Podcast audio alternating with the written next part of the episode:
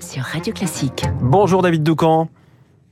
David Doucan du Parisien, vous êtes avec nous. Bonjour David. Bonjour. Depuis la, avec David Abiker pour les unes de la presse, le mouvement social David Doucan se durcit avec des actions violentes tous les jours et hier la manifestation parisienne a été émaillée de très nombreux heurts. Loin d'appeler au calme, la France insoumise souffle sur les braises. Oui, c'est logique puisque c'est le but recherché depuis le début. Les élus LFI qui ont empêché le débat à l'Assemblée par leur stratégie assumée d'obstruction crient désormais au déni de démocratie parce que le gouvernement a finalement eu recours au 49-3. Jean-Luc Mélenchon encourage, je cite, les mobilisations spontanées dans tout le pays en appelant à une censure populaire, les mobilisations spontanées.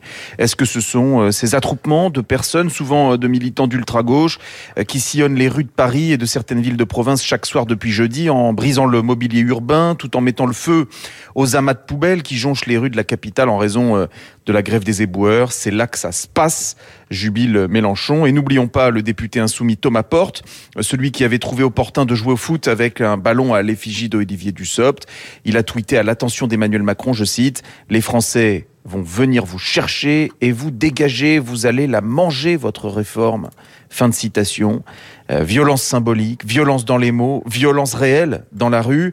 C'est le triptyque LFI et il est mortifère pour la gauche française. C'est-à-dire, David eh ben, en avril dernier, euh, les électeurs de gauche ont considéré que voter utile, c'était voter Mélenchon. Résultat 22%.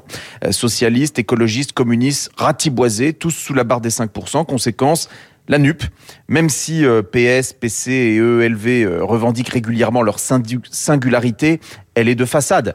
Euh, de son côté, Bernard Cazeneuve essaie de fédérer les hommes et femmes de gauche raisonnables, mais il prêche dans l'indifférence générale. La réalité, c'est que LFI est aujourd'hui le fer de lance d'une gauche française qui s'est radicalisée.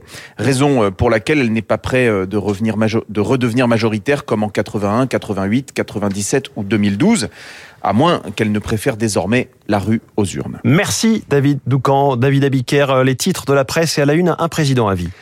Un président à vie, c'est euh, Henri Giscard d'Estaing. C'est la une des échos week-end. 20 ans après avoir pris la direction du club Méditerranée, Henri Giscard d'Estaing est devenu le visage d'un groupe transformé en champion du tourisme.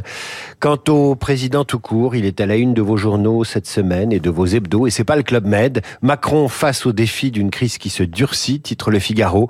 Mobilisation et violence pour le Parisien, pour la tribune. La contestation s'envenime. Il y a que la une du Figaro magazine cette semaine qui est, qui est sympathique.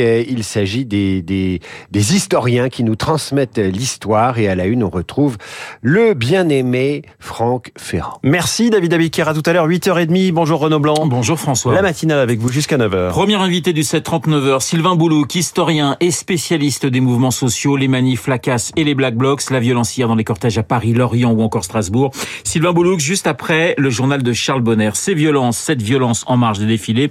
Nous en parlerons également dans le journal de 8h avec Grégory Joron, secrétaire général du syndicat Unité CGP Police FO, Grégory Joron, dans le journal de Lucille Bréau. 8h15 dans notre studio, Marc Darmon, président du groupement des industries françaises de défense, 2 milliards d'euros pour la livraison de munitions à Kiev, l'Europe, la France et l'économie de guerre. Marc Darmon dans trois quarts d'heure. 8h40, Esprit libre avec Cécile Cornudet des Échos et Jean-Marie Colombani du site d'information Slate. Manif, casse 49.3, suite du quinquennat. Cécile et Jean-Marie, juste après la revue de presse de David. Mais tout de suite, la météo.